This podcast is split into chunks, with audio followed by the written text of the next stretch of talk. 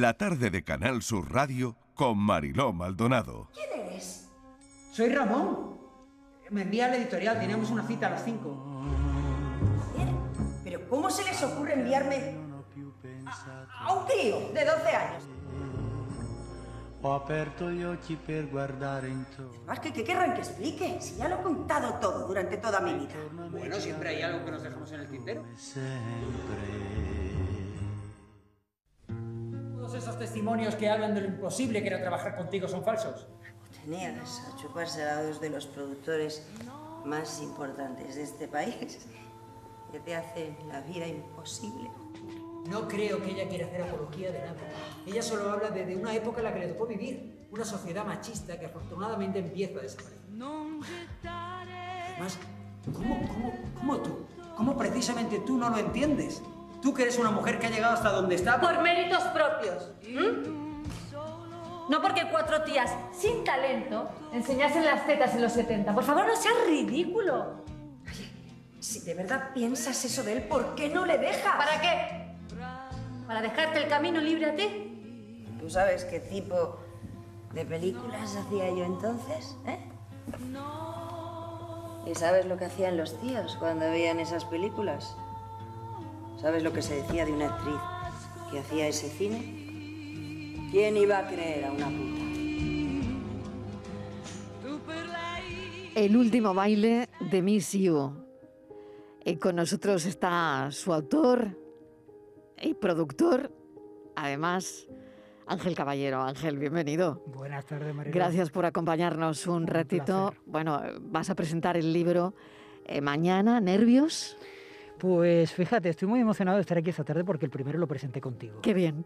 Entonces fue... Eso, eso quiere decir que, que, va a ir bien, va a ir bien, Sí, porque sí, el primero sí. fue muy bien. Sí, fue, yo creo que además una de las No por mí, ojo, no por mí, por ti. No, bueno, Por ti y probablemente por esta ciudad también, y ¿no? por esa ciudad y por Fran Perea que nos acompañaba también aquel Claro, día, claro. pero, pero es verdad que eh, lo recuerdo como una de las presentaciones más bonitas que yo he hecho. Sí, la verdad es que fue muy, muy, muy emotiva y estuvo muy bien. Y mañana vamos a intentar repetir eh, ese éxito eh, con este libro que ha editado la editorial Puerta Granada, tan maravillosamente bien editado, tan bonito, porque además eh, hemos trabajado en él desde principio a fin, eh, incluyendo fotos del espectáculo, eh, anotaciones personales del, del autor, que bueno, que soy yo. Pero la verdad que estoy muy ilusionado con, con este libro, con esta función y con poder presentarlo en casa. Cuentas la vida o lo que vamos a ver en la obra es parte de la vida de Amparo Muñoz. Bueno, es, es una ficción inspirado en la vida de Amparo. Son momentos, Amparo era amiga, ella en un momento dado de su vida me pide que yo le escriba una obra de teatro. Yo, ella se fue demasiado pronto. Yo no llego a cumplir eh, esa misión que ella me encomienda. Y años después, después de, de mi primera obra, de Donde mueren las palabras, pienso que a lo mejor es el momento de, de cumplir ¿no? con, con ese cometido. Y, bueno, eh, entonces es una mezcla, es una mezcla de momentos que yo vivo con ella, de recuerdos, eh, pero, pero a lo mejor que a la gente le parecen, eh, no son grandes recuerdos, pero pequeños detalles de cómo era ella, de lo que bebía, de, de cómo, cómo se tocaba el pelo, cómo se iluminaba la cara cuando era feliz y era realmente bella. Porque Amparo era muy bella por fuera, pero muy bella por dentro también. Y, y al mismo tiempo, bueno, es una ficción que inspirada en algunos momentos de su vida que todo el mundo conoce. Una mm, vida muy intensa, pero también atormentada, ¿no? Atormentada por, por muchas presiones externas, ¿no? Y la primera es una presión mediática brutal. Mm, Fíjate, ¿no? Que ahora también lo vemos con, con otra gente, ¿no? Pero eran, yo creo que las, las primeras presiones mediáticas que mm, igual eh, no todo el mundo puede, puede aguantar una presión así, ¿no? Y es que además ella, tú piensas que lo empieza a aguantar con 18 años, cuando es coronada Miss Universo. Desde entonces la prensa, los medios de comunicación, eh, incluso la gente de a pie, en lugar de valorar como una niña de esa edad renuncia a la corona, no una corona en España, sino en el mundo entero, que, se pone el mundo por montera y dice hasta aquí. Y en lugar de valorar eso, poner eso en alza, la gente lo que hacía era criticarlo, machacarlo, y así fue durante toda su vida, hasta, hasta yo te diría el minuto último de su vida. Eso, eso es muy triste. Yo creo que la prensa, eh, en cierto modo, contribuyó a muchas cosas de las que le pasaron a Amparo. Y nosotros como sociedad. Mm, Y mm, entiendes mm, ahora desde, desde lo que escribes, ¿no? desde la, la obra de teatro, ¿no? cuando lo llevas a, a escena, cuando lo llevas a las tablas de, de un teatro, de alguna manera te has comunicado mejor con el personaje. Eh, has, eh, has tratado también de alguna forma ¿no? de, eh, de rendirle ese homenaje que pensabas que le debías. Yo, bueno, esto te lo, te lo confesé anoche y lo confieso hoy aquí, eh, eh, cuando hablamos. eh, yo cada noche que me subo al escenario, eh, yo, la gente va a pensar que estoy loco, pero yo hablo con ella. O sea, yo me despido cada noche de mi amiga, eh, le doy las gracias por todo lo que a mí me ayudó Amparo a, descubrir lo que era este oficio, descubrir lo que era ser actor, lo bonito de mi profesión. Y, para mí es una manera de reencontrarme con ella cada noche en el escenario. Yo creo que el público eso lo percibe y es lo que hace que, que esta función sea, esté siendo un éxito. Empezamos la gira en junio y, y eso no me ha pasado nunca, pero es que es verdad que todas las noches el público acaba en pie. Mm. Algún día dejará de pasar, no, seguramente. Pero Yo creo que no, yo creo que no. Bueno, esperemos que no, pero, pero además en gira, ¿no? Donde el público es Mm. distinto en cada sitio Ujú. siempre acaban en pie, siempre acaban aplaudiendo y eso es algo que a mí en toda mi carrera todavía no me ha pasado. Em, la actriz principal, en, en este caso la encarna Mar Regueras. ¿Qué has visto en esta actriz que, que pueda, em, de alguna manera, ¿no? meterse en, amparo en ese personaje? ¿no? Pues mira, yo recuerdo las primeras lecturas eh, que hacía con Mar cuando todavía estamos viendo eh, si sí, si no. Ella, la verdad que me sobrecogió la manera que tuvo de, leer, de interpretar el texto y pude ver en ella algo que también tenía Amparo, que era una fragilidad, aunque eran mujeres aparentemente muy fuertes, muy duras, luego cuando rascas un poco, cuando empezamos a ensayar y tal, te das cuenta de que se rompen con, fragili- con- con facilidad. Y esa fragilidad es lo que más me llamó la atención de Mar y lo que más me recordaba a Amparo, por eso yo sabía que tenía que ser ella. Y la verdad que Mar está soberbia, está soberbia sobre las tablas, tenerla cada noche delante es una lección, un aprendizaje. Y yo disfruto mucho trabajando con ella, con ella y con Kensit Peris, que Kensit también es, hace otro personaje, un- una ficción que, que representa a- muchas mujeres que también hay en esta sociedad. Eh, y la verdad que había trabajado con ella en una serie, la llamé para esto y es un gustazo trabajar con Kensit también. Es una maravilla, me divierto, disfruto y, y aprendo mucho de las dos. Bueno, qué, qué bonito. Empezaste a lo grande, estrenando en el Teatro Cervantes, que era uno de los sueños de... Bueno, es el sueño de cualquiera, pero uno de los sueños, ¿no? Eh, Estrenamos en Motril, estrenamos en Motril bien. Y de ahí pasamos, si es verdad que pasamos pero Ujú. algunas plazas antes y es verdad que llegué al Cervantes de Málaga, llegamos además por un acto para mí muy importante que era eh, un acto com- eh, conmemorativo por la eliminación contra la violencia contra la mujer. Ujú. Entonces, me parece que los astros se unieron ahí y, y la verdad que, que no pudo haber mejor plaza, mejor sitio y mejor día para, para hacer a- aquella representación. ¿Qué diría Amparo? Pues de ¿sabes la lo que- obra? no sé lo que ella, lo que ella ¿Te lo has preguntado? No sé. eh, Yo estas creo son que, cosas que al final yo creo que le gustaría. uno se termina preguntando, ¿no? E incluso cuando, cuando la está escribiendo, ¿no? Cuando la estás escribiendo, uno se pregunta, ¿y esto? Mm, a ver, yo creo que le tendría que gustar porque la hice a su medida. La hice para ella. La hice desde el cariño, desde el amor más absoluto. Y yo creo que cuando haces algo así, tiene que gustarle. Yo espero que sí. De hecho, la noche del Cervantes yo le dediqué la función a ella. Creo que le intenté rendir el homenaje que Málaga yo creo que le debe y le debía. Y ese teatro le debía. Y lo primero que dije al entrar fue, amiga, mira dónde te he traído. mm. Y para mí fue muy emocionante.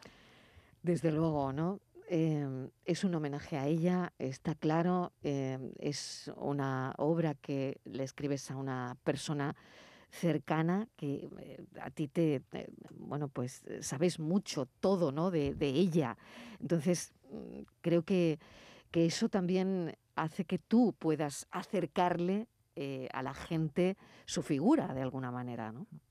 Hombre, es que la gente yo creo que muchas veces tenía una imagen de Amparo que a lo mejor no era lo que quien ella de verdad era. Ella en las distancias cortas, yo siempre lo digo, Amparo era la belleza como todo el mundo la, la denomina, pero Amparo, cuando de verdad era bella, era cuando, cuando se emocionaba por algo, cuando se le iluminaban los ojos, cuando ahí irradiaba algo que era tan bonito, tan hermosa, y es cuando de verdad veías en esos ojos verdosos que tenía esa, esa belleza. Esa era la verdadera belleza de Amparo. ¿Quién era Amparo? La generosidad que tenía, eh, cómo quería los suyos.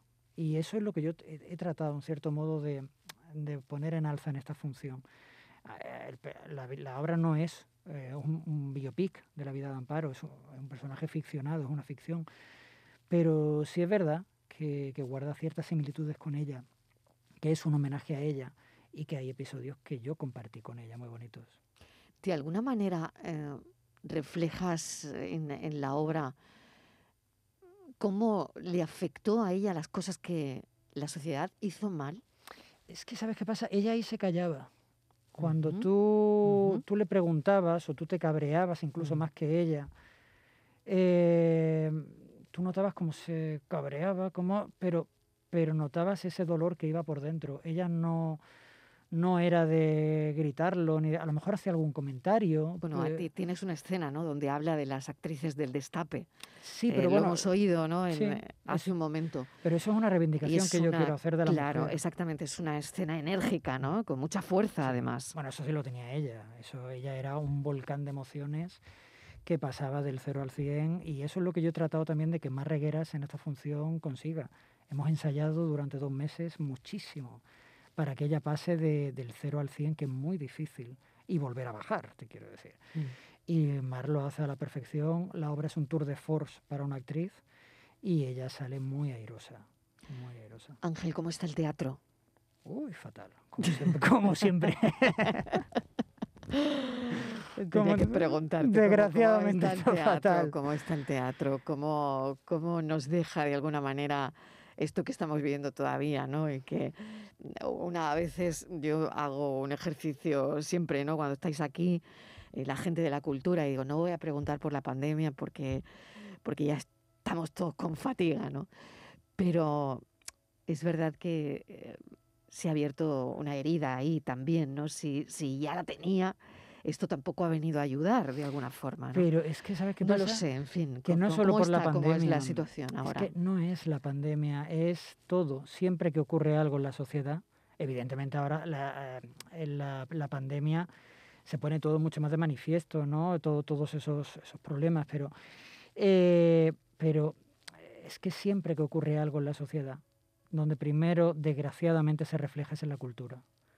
La gente prefiere meterse en un bar a, a tomar cañas eh, que en un teatro. Fíjate la seguridad en un teatro muchísimo. Eh, tú vas con tu mascarilla, uh -huh, nadie uh -huh. se la quita. En un bar no, pero la gente prefiere meterse en un bar. La gente prefiere estar eh, haciendo otro tipo de cosas que, que hacer. Eh, al final, el teatro se ha quedado para los que amamos la cultura, para los que amamos el teatro. Y desgraciadamente sobrevivir así es muy complicado. Hmm. Porque encima, además, yo creo que como autores, eh, nosotros siempre queremos que, que, nuestro trabajo llegue al público. Y, y, la pena es que el público en estas situaciones, eh, sí, lo primero que se quita es la cultura, porque se lo toman como un lujo. Y es que la cultura no debería ser un lujo. La cultura es una necesidad del ser humano, al menos para mí. Yo no puedo vivir sin un cine, yo no puedo vivir sin, sin, sin una canción, sin, sin una obra de teatro. Pero hay mucha gente que para ellos eso es, bueno, pues como el que va a hacerse la manicura, ¿no? Mm. Y no es así. Mm. Hay, Ángel, una cosa que es, eh, bueno, buscar salidas, ¿no? Que es eh, producir, escribir la obra, actuar. ¿Qué, qué se puede dar más? Bueno, yo te he encontrado con un teatro donde, un, un teatro donde fregué el suelo del teatro. O sea, eso, eso no lo había hecho a Tatajera. Bueno, bien. Pero bien, bien, bien claro. mira, de todo. Es que hay que claro, valer para todo. ¿eh? Claro, o sea, claro. Y... Es que esa es la clave, que, quiero decir. No sé si, si la gente joven que, que ahora mismo estáis en esto, la opción es esa, ¿no? Perdona, Marilo, pero me, me, ha encantado que me llamen la gente joven. Claro, Cuando uno se va producir, sintiendo mayor, que te llame la claro, gente joven, claro, yo te es lo que yo ya mucho. te llamo la gente joven, porque yo ya estoy en el otro sitio, pero tú sí sigues siendo la gente joven. Entonces, claro, que de alguna manera eh, escribas, produzcas, actúes, es buscar una, una salida, ¿no? Es una A lo que necesidad. quieres hacer, ¿no? No, no, no, hombre, lo es una necesidad. Tú llevas algo dentro, tú quieres que tu producto salga adelante y, yo nunca he sido de sentarme a esperar. Yo siempre he sido de mm, mis abuelos, los dos, si algo me enseñaron es que tienes que salir a la calle y, y buscarte la vida. Y yo desde que tengo 18 años me he buscado la vida. Podría haberle llevado esta obra a muchos productores, pero tampoco estaba seguro de que fueran a hacer con ella lo que yo quería que fuera esta obra. Eso es importante. Eso es importante, porque es un, es un eh, tema delicado Claro, al es final. una obra delicada, era un es, homenaje y, es. y además mucha gente eh, yo creo que eh, bueno podría hacer de ella algo algo que no es para lo que se concibió, o sea, algo más eh, no sé cómo llamarlo sin eh, pero por eso yo quería estar detrás del proyecto, me he arriesgado, he producido, he escrito, actúo en ella y bueno, por ahora Mm. el público responde bien. Me gusta mucho el título, El último baile de Miss You, ¿no? Eh, sobre todo porque mm, por el último baile, que me parece muy importante si pensamos en, en- en cómo termina Amparo, ¿no? Mm, O cómo acaba sus días, ¿no? Creo que refleja mucho. Y, y por otro lado, ¿cuántas Miss Yous no hay en el mundo, ¿no? Es que yo siempre Y digo no lo que- han contado. Que es que mi Yu no es solo ¿Cuántas? Es que mi Yu, eh, hay mujeres que dolorosamente cercanas en nuestro día a día están ahí. Entonces esas mujeres merecen también un último baile. Eh, yo no quiero que haya más mi que se vayan de este mundo sin un merecido último baile. Pues cerramos la entrevista con, con lo que me acabas de decir, porque me parece la mejor forma. Ángel Caballero, mil gracias, mucha suerte. Es un placer que, bueno, que escribas y que mm, estés ahí luchando ¿no? por, por darle a los espectadores lo, lo- lo mejor, ¿no? Y, y creo que eso es muy bonito. Bueno, se intenta. Nos vemos mañana a las siete y Venga, media. siete y media Ateneo- en el En el Ateneo. Ateneo de Málaga y además también se podrá ver por YouTube, que lo retransmiten. ¿Dónde tiene que Eh, pinchar en la directo gente? en la web del Ateneo de Málaga.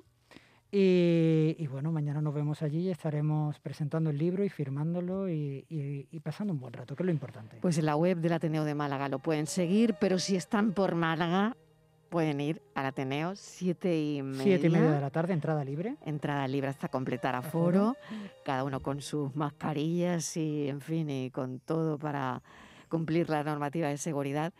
Pero ahí estará esperándonos Ángel Caballero. Ángel, gracias. A ti siempre. Cuídate mucho. Adiós.